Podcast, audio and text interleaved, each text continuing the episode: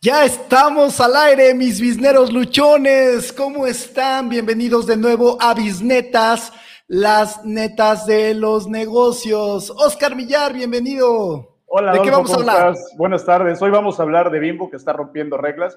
Además, tenemos otros temas. Cuéntanos. También vamos a hablar acerca de cómo puedes construir una casa en un día.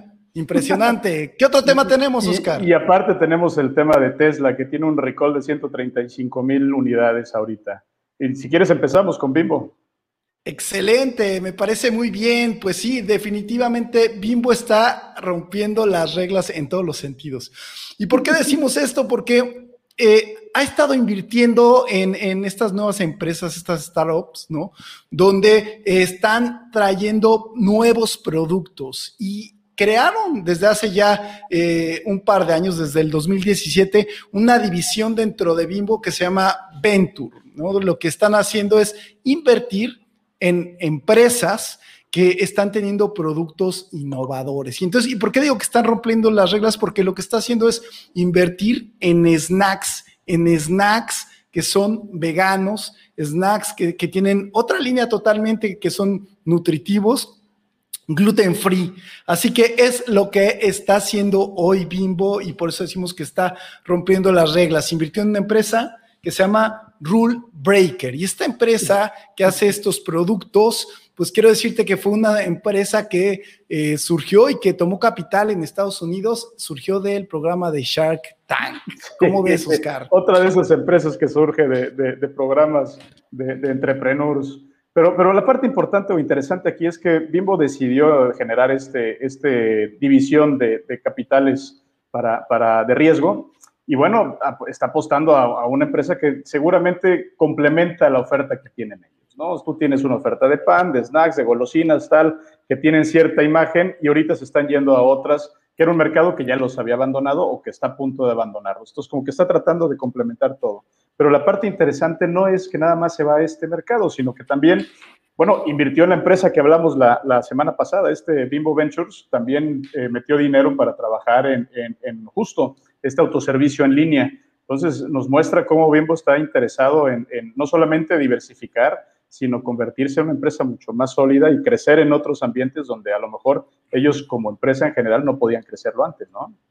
Y además interesante porque está invirtiendo en estas compañías pequeñas, ¿no? Para que se puedan desarrollar y, quieras o no, es que son su competencia hasta cierto punto y los hacen suyos. O sea, es así como, ok, e, eres mi competencia, pero también estás conmigo. Ahí hay una parte, ahí tengo una participación contigo. Le apuesto a esto, esto es como la estrategia del, del, líder, ¿no? El líder cuando, cuando va a la cabeza, lo que busca es hacer lo que hace el de atrás, porque si sigue haciendo lo mismo y de repente el, de, el, segundo le pega, pues él también le va a pegar igual. Entonces, la ventaja que tiene no, va, no, no la va a perder, ¿no? Es el momento en que empiezan a inventar cosas en adelante, dice, no, pierden ventaja y, y terminan perdiendo el mercado. Pero en este caso, están apostándole a estas innovaciones con empresas pequeñas, donde no corren riesgo con su empresa en grande, ¿no? A mí me parece una, estrategia muy interesante. Además, ¿qué está pasando con el osito, eh? Muy interesante. Además, o sea, quiero decirte antes de que entremos a ese tema del osito, que está súper interesante, pues bueno, esto surge también porque, porque han cambiado mucho las políticas. Una es que la gente está consumiendo, ya se preocupa más por lo que está comiendo, ¿no? Cada vez hay una tendencia más estos productos este, naturales, orgánicos, donde la gente se cuida más lo que está comiendo, ¿no? Y, bueno, no es la, empresa que hace primero esto, si te pones a pensar también Coca-Cola, Pepsi, han estado también, antes eran refrescos, después fue agua, después eh, eh, Coca-Cola en su momento compró jugos del valle, en fin, o sea, como que hay una tendencia a buscar esta nueva gama de productos y también, pues, eh, que el año pasado se vio todas estas nuevas reglas del juego para este tipo de alimentos donde no quieren que aparezcan. Eh, bueno, platícanos más bien tú de esa regla, de, cómo, cómo funciona la norma. Con, la nueva norma de etiquetado que, que, te obliga a ti, al, al, productor de alimentos, obliga a anunciarle al consumidor qué tan, qué tan los niveles que tiene de ciertos, de ciertos nutrientes o de ciertos elementos, ¿no? Que pueden ser carbohidratos, pueden ser sales, contenido de, contenido de sal, contenido de calorías, etcétera, etcétera, etcétera. Y eso en teoría eh, le pega fuerte a toda la industria de la comida eh, chatarra o de los snacks o de o, en general la comida, ¿no? Porque al final del día todo está lleno y cargado de azúcares, de sales. El, el problema es que ya como todo aparece, deja de ser relevante, porque si no, o sea, si te pones a pensar, dices, bueno, si yo no voy a comer nada y no voy a comprar nada de lo que esté etiquetado, así que voy a comer, o sea, no vas a poner las frutas y verduras. es curioso se va hasta el otro extremo esto, ¿no? Sí, hombre, estos cabrones creen que se puede, que, que simplemente, el, hombre, como consumidores no somos expertos en nutrición y no sabemos exactamente todo esto. Entonces, cuando lo vemos, nos, nos vuelve locos, ¿no? El, y bueno, entre esas leyes de etiquetado, en esta norma de etiquetado, eh, exponían que, cualquier marca que ofrece productos infantiles no puede tener algún personaje o algo que llame la atención de los niños, porque al final del día el niño no debe de pedir la comida, el papá es el que tiene que dársela y creen que no es correcto que, que, los niños se les antoje comprar un gancito porque tiene un patito muy bonito o porque está el osito ahí parado, ¿no? ¿Y qué hizo Bimbo con este asunto? Dijo, bueno, pues por el arco del triunfo. Súper interesante esa campaña de marketing que les ha pegado con todo. ¿Qué fue lo que hizo Bimbo? Pues agarró ese osito, ¿no? Que es una marca, eh, evidentemente que tiene años, eh, que ese osito que, que, ha sido un símbolo de, de, de esta serie de alimentos y que está súper bien posicionado. Y entonces por ley lo tiene que sacar de ahí. ¿Y dónde lo pongo? En las servilletas. Déjame lo pongo en el sándwich. ¿Dónde, de, qué, es lo que, ¿Qué es lo que va a acompañar mi sándwich? Pues una servilleta. Entonces, sigue ahí posicionado. Además, fue un golpazo de marketing porque todos los medios han estado hablando de este no, no, no. tema. Todo el mundo se lo aplaude y le sacó la vuelta y es así como el, como el, el vengador del, del, de las masas ahorita mismo, ¿no? Pero suena muy interesante porque estoy seguro que la gente de marketing han de haber dicho, chispas, ¿cómo no se me ocurrió antes hacerlo, carajo? Hubiera sí. estado muy bien. Pero, pero bueno, es una solución bastante, bastante eh, cómica y, a mí me parece formidable, ¿no? Que está en los sándwiches, que se va al lugar en donde, en donde normalmente convive el pan con ellos, el que se manda así, y, y, y, conservan su marca, que, que, quieras que no, fue una marca bastante poderosa, tan poderosa que está en todas las redes y todo el mundo le aplaude ahorita, ¿no? Sí, y, bueno, pues seguramente, estoy seguro que van a venir cosas muy interesantes también del departamento de marketing de, de Bimbo. Vamos a ver qué más nos espera. Y hablando de innovación, pues también eh, encontramos una nota súper interesante acerca de la construcción. Platícanos de eso, Oscar. Sí, fíjate que acaba de, surgió una nota la semana pasada sobre una casa que salió a la venta en el norte de Estados Unidos, en el noreste en Estados Unidos, que fue completamente impresa en, en, en, tercera dimensión, ¿no? Y la parte importante o interesante de la nota, porque el, imprimir casas en 3D no es, no es nada nuevo, ¿no? Hay intentos de hace mucho tiempo, llevamos cinco o seis años ya con, con, con fuerzas, con, con, trabajos este, importantes en esto y, y, compañías que se dedican a ello completamente, ¿no? Pero esta es una de las primeras casas que sale a mercado habiendo sido hecha completamente en tercera dimensión, ¿no? Con impresión en 3D. Esto es, es una casa que se hizo con un robot, con tres personas operándola, este, de 150 metros eh, cuadrados y con un costo de materiales aproximadamente de 6 mil dólares en Estados Unidos. Entonces, bueno, lo que, lo, que, lo que está causando revuelo es que esta casa se está vendiendo la, por la posición, la ubicación en la que se encuentra en 300 mil dólares y de costos muy probablemente no estuvo, pues, estuvo muy por debajo de los 150 mil dólares, ¿no? Entonces, hombre, Super los constructores están salivando ahorita, ¿no? Sí, muy interesante, porque a ver, también a mí me gustaría, fíjate que cuando yo eh, empecé a leer esta nota de impresión de casas 3D, como que no alcanzaba yo a dimensionar cómo es esta impresión, ¿no? Porque uno relaciona impresión y, y ve la impresora que tiene en su casa, o de repente estas impresoras 3D que son como unas cajas grandes, ¿no? Eh, pero en realidad me puse a buscar videos y está súper interesante porque sí. en realidad la impresión la hace un robot, ¿no? Eh, platícanos de estos robots, cómo funcionan. Es, es, un robot que es una especie de arco que va inyectando el cemento. Como tú ves una impresora 3D en pequeño, hace exactamente lo mismo, nada más que ahí tienes un robotito que lo va haciendo en un espacio pequeño. Acá tienes un arco donde va moviendo el inyector de cemento o de concreto a lo largo de la casa. Tú alimentas el plano y él se va construyendo el plano este, perdón, la casa siguiendo este plano línea por línea. Entonces va, va dejando, va inyectando este, tiras de cemento en, en, en, a lo largo de toda la casa, se detiene donde va la puerta, donde va la ventana y sigue construyendo, construyendo y ahí te vas, ¿no? Entonces termina de construir el cascarón y luego ya entras a terminar y a, y construir detalles, ¿no? Pero bueno, es, es, una forma muy eficiente, tan eficiente que digamos una casa de este tipo te tardas aproximadamente 24 horas en hacerla. 24 horas con la impresión y sin la impresión, así como a mano. Te puedes estar llevando entre un mes o dos meses, dependiendo de, dependiendo de que haya materiales, de que, de que, de que los, los, materiales te lleguen a tiempo, que, que, la cuadrilla de trabajadores estén ahí, que lleguen, que no falten el lunes, que sí. todo esto. Entonces, hombre, el, te insisto, los constructores deben estar salivando cuando ven esto así, ¿no? Interesante y, y, también pues yo creo que, que, una preocupación por el tema de la mano de obra cada vez necesita estar más calificada, o sea, necesita, necesita estar más preparados porque, porque va, se va a necesitar quien opere estos robots, se va a necesitar quien eh, alimente estos robots y los supervise, pero ya no va a haber trabajo chamba para todos, o sea, todo esto se está transformando. Necesitamos, sí, aquí, aquí la presión empieza ahora en el sistema educativo y todo este asunto, ¿no? Porque necesitamos que toda esta gente que trabaja en la construcción este, esté preparado para trabajar en otro lado, porque, porque no, va a ser, no, no va a ser un modelo eficiente para un constructor tener toda una cuadrilla de gente operando cuando lo puedes sustituir con una máquina. Y como ha pasado en la industria automotriz, ¿no? Tú tienes, necesitas tener forzosamente gente mucho mayor, mucho más calificada para operar y trabajar ahí. Entonces, sí, la presión la tenemos en, en, en, otra vez en el sistema educativo para poder mantener a toda esta gente que está trabajando en estos, en estos empleos que puedan subir a otro nivel y puedan seguir teniendo una vida digna. O bueno, en, este caso, en este país, llegar a una vida digna, pues. Sí, en realidad, eh, por ejemplo, la industria automotriz está muy robotizada ya desde hace muchos años, ¿no?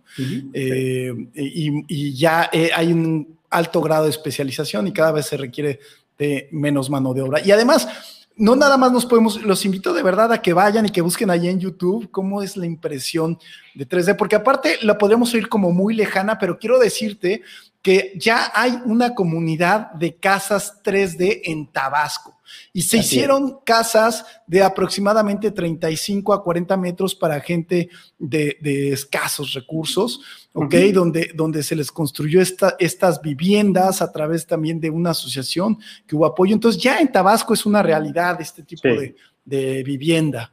Esto, esto, se hizo en Tenosique, Tabasco específicamente, y, y, se hizo con una empresa americana que se llama Icon, Icon eh, en conjunción con otra empresa, con una asociación civil mexicana, una, una no gubernamental mexicana, que, no recuerdo bien el nombre, cómo, cómo, cómo se llamaban estos, pero eh, lo que hicieron fue construir estas casas pequeñas para gente que vive en casas de lámina, construyeron toda una comunidad o están construyendo toda una comunidad, eh, imprimen las casas, las entregan, y son casas que, que normalmente en México cuestan entre 400 y 600 mil pesos construirlas.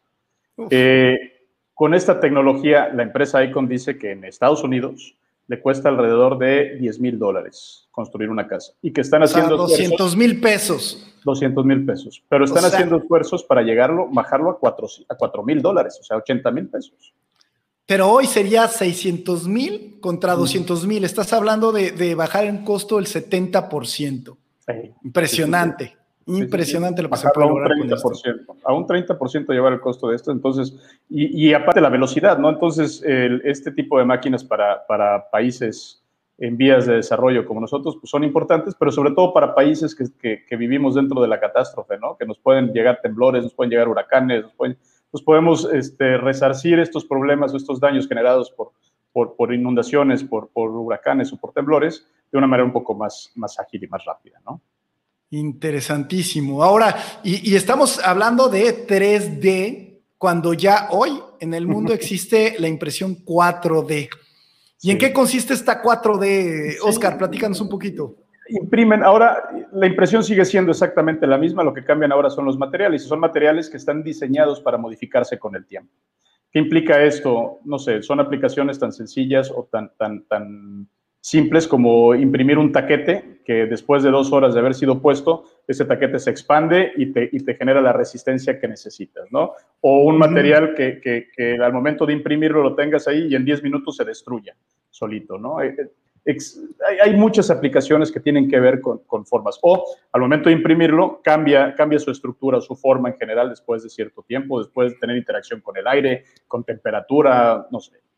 Tú, tú, pero el, el futuro de eso también es que, por ejemplo, tú vas a poder adquirir ciertos productos que vengan compactos y que de repente llegues a tu casa y a lo mejor les aplicas calor y te van a decir, saca tu secadora de pelo y, ¿no? Y de repente tienes un mueble posiblemente, o sea, no vas a tener que armarlo como, como hoy, ¿no? Donde llegas y el tornillo y el instructivo, sino simplemente aplicas a lo mejor algún líquido o calor y esto va a cambiar ya, ya, vas a tener tus dinosaurios que antes echabas al agua y crecían y crecían y crecían de esponja. Esos, ahora ya, ahora ya con un circuito para que hagan alguna otra cosa, ¿no? Sí, sí, sí. Hay, hay aplicaciones muy interesantes que, que, que obviamente, ahorita, obviamente, ahorita la imaginación es el límite, ¿no? Pero ya tenemos opciones y están viendo cómo trabajar estos esquemas. Hay, hay, el campo de aplicación de esto es bastante, bastante amplio, ¿no? Sí, y, hablando del tema tecnológico y de cómo está avanzando de verdad aceleradamente, pues también nos encontramos ahí como, como e, este, este tipo de innovaciones, lo que pasa como empresas con Tesla. A ver, platícanos, ¿qué pasó con Tesla? bueno, y Tesla, Tesla recibió una, una comunicación de la Autoridad de Seguridad Vehicular en Estados Unidos que le dijo, oye, tus autos están fallando, tienes que regresarlos y tienes que corregir el problema porque tenemos un problema de seguridad. Tesla dijo eventualmente, no, no tengo ese problema. Eh, como cierto tiempo después, no, recuerdo si fue un año que estuvieron ahí discutiendo, eh, llegaron a la conclusión de que sí, hay que regresar 135 mil carros a la fábrica, a las plantas o a los talleres y hay que modificarles. ¿Cuál es la falla? Les está fallando una tarjeta de video eh, mm. que, provoca fallas en su pantalla y esto provoca a su vez que no puedas controlar el desempañador del vidrio, que no puedas controlar la cámara trasera, que no puedas controlar otros, otros temas de navegación. Una de las discusiones de Tesla es que, y eso es muy ridículo, decía, bueno, es que realmente no es un problema de seguridad, decía Tesla, dice, si, si, se te empaña el vidrio, pues los desempañas con la mano, como siempre lo has hecho.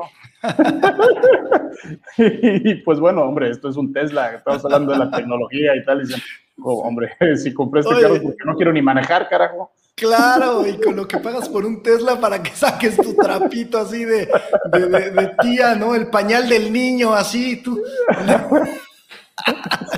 Impresionante, pero bueno. Curioso, pero bueno, la verdad es que no, es evidente, esto le ha pasado a todas las automotrices, ¿no? A Toyota, este, Ford, el, más, el, más, el, más, sonado fue el de Ford, aquel, ¿no? El de la película y todo.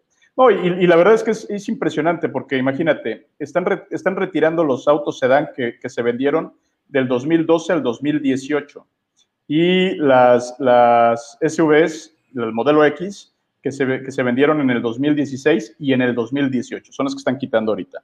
Eso representa prácticamente un tercio de todas las entregas de autos que tuvieron en el 2020. O sea, imagínate. es, un dineral.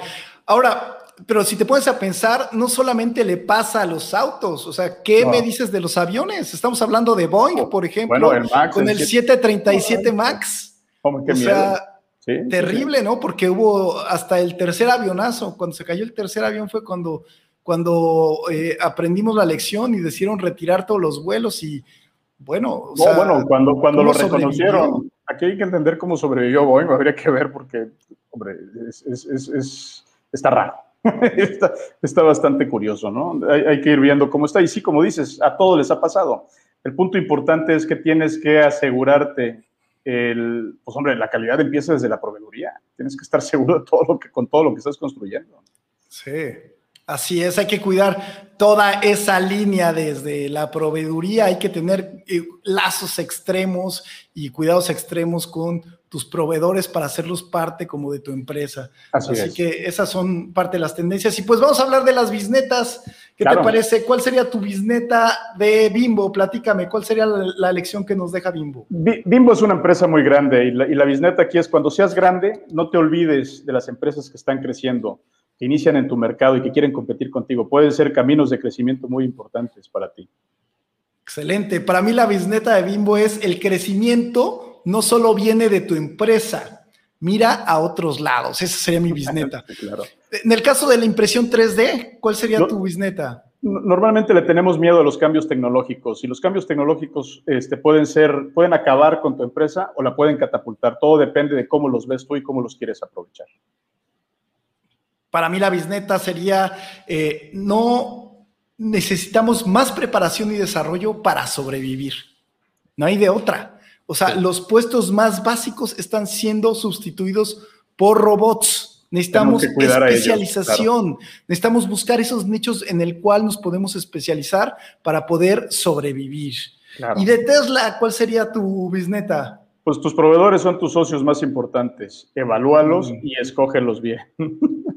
Ya, pues yo, yo me voy a ir con la máxima de, mi abuelita, ¿no? Eh, haz las cosas bien desde el principio. Así que. Sin mirar a quién. Así que bueno, pues esto fue todo por hoy. Si te está gustando, por favor, déjanos aquí abajo tus comentarios en Bisnetas. Recuerda que mañana nos encuentras en Spotify, también en nuestro podcast y nos vemos en próximo miércoles en nuestra siguiente Bisnetas. Gracias, Oscar. Claro que sí, nos vemos el siguiente miércoles. Hasta luego. Hasta luego.